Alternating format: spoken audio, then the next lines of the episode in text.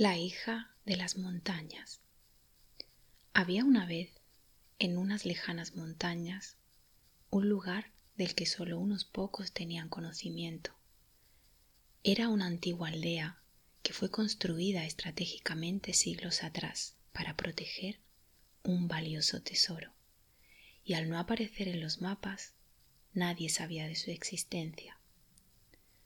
Los habitantes de ese lugar vestían con grandes pieles, tenían la tez oscura y los cabellos gruesos y ondulados, pues no cualquiera podía sobrevivir a los largos y fríos inviernos entre las montañas. Solamente aquellos a los que la naturaleza había dotado con las características necesarias para ello. Pero como siempre suele ocurrir, había una excepción. Una pequeña niña con cabellos dorados como el sol, ojos azules como el cielo y piel frágil como la seda, vivía en esa aldea. Ninguno de los habitantes sabía de dónde procedía, pues su familia nunca lo desveló. Algunos cuentan que en un eclipse ella apareció. La luna, protegida por el sol, bajó hasta las montañas y allí la depositó.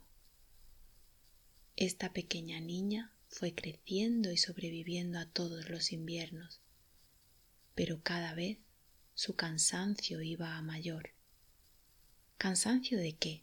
os preguntaréis. Pues veréis, el peso del número de pieles que ella debía soportar para proteger su frágil cuerpo era diez veces mayor que el del resto de habitantes por lo que el tiempo que ella tardaba en recorrer la aldea era diez veces mayor que el de los demás. Su paso era lento y tardado, pero a ella no le detenía nada. Conocía todos los rincones de aquellas sabias montañas y todas las plantas que secretos contenía, hasta que un buen día alguien inesperado llegó. Era un forastero, viajero y explorador de la tierra, que a través de su abuelo fue conocedor de ese recóndito lugar. Todos en la aldea lo miraban estupefactos. ¿Cómo habrá llegado hasta aquí? se preguntaban. ¿Y para qué? Pues bien, a ver a la hija de las montañas fue, a obtener respuestas sobre algo que sólo le concernía a él y una vez que dio con ella, con amabilidad recibido fue. Tras varios días de compartir conocimiento y sabiduría, el forastero partió.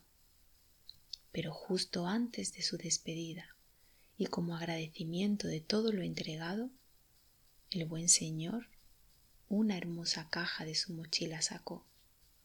Con esto te sentirás aliviada, le dijo, y a partir de ahora tu vida será distinta.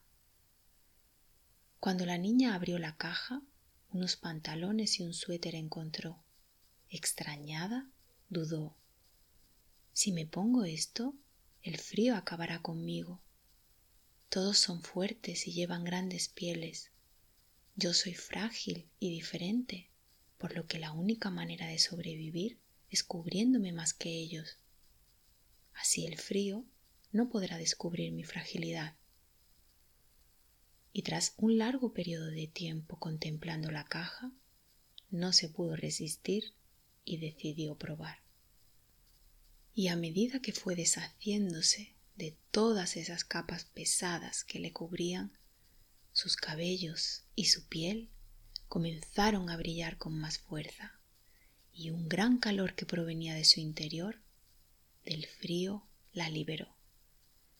Era la primera vez que se veía a sí misma en el espejo, y mientras acariciaba y reconocía su hermoso cuerpo, de sus ojos no dejaban de brotar lágrimas.